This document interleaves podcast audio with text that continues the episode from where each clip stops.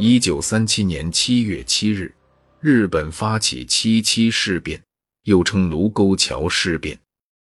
七月底，日军便攻下过去曾经几次作为首都、具有重要政治意义的北平。然而，日本此时也已经把整个中国纳入其军事行动的最终目标。在中国与德国随时都有可能结束彼此间的合作关系时，中国选择与苏联迅速签署中苏互不侵犯条约。之后，苏联也开始提供军需物资以支援中国对日作战，而已经转往支持日本的德国，则在年底停止与中国的贸易合作关系。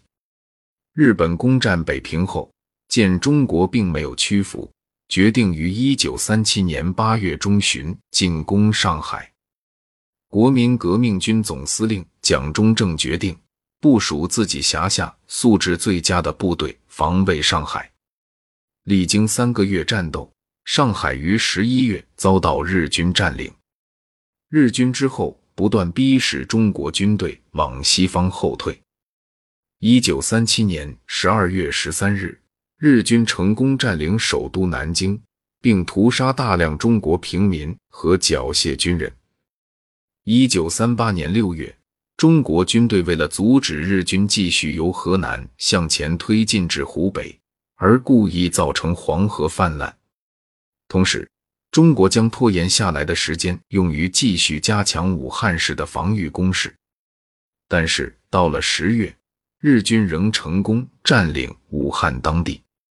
然而，日本军事上的胜利并没有如日军希望般瓦解中国政权的抵抗。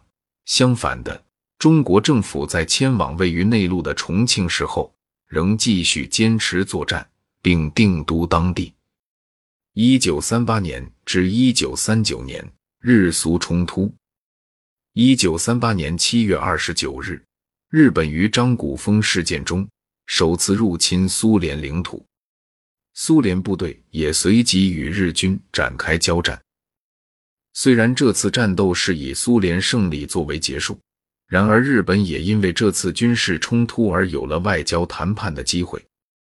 诺门罕战役，或称哈拉哈河战役，是第二次世界大战时日本和苏联在远东发生的一场战争。战事在一九三九年在当时的满洲与蒙古的边界诺门罕发生。日苏双方的军队分别代表满洲国及蒙古国交战，但日苏双方并没有向对方正式宣战。战事以日本关东军战败结束。另一方面，这次作战也促使数名经验丰富的苏联军事领导人得到提拔，例如朱可夫在之后的莫斯科战役中变成了关键性的角色。在几次与苏联的军事冲突后，日本政府深信他们应该尽可能与苏联政府透过外交手段调解，以避免苏联稍后对日方与中国的战场有所干预。两年后，世界局势巨变，苏联深深地感到了来自德国的压力，双方便签订了日苏中立条约，同时。日本也决定将之后的军事目标转往由美国和欧洲掌握的南太平洋地区。一九四一年下半年，当德国入侵苏联后，日本曾考虑撕毁条约，但最终依然维持及继续进侵东南亚。很大程度由于诺门罕战役的失败，导致日本不敢连同德国攻打苏联。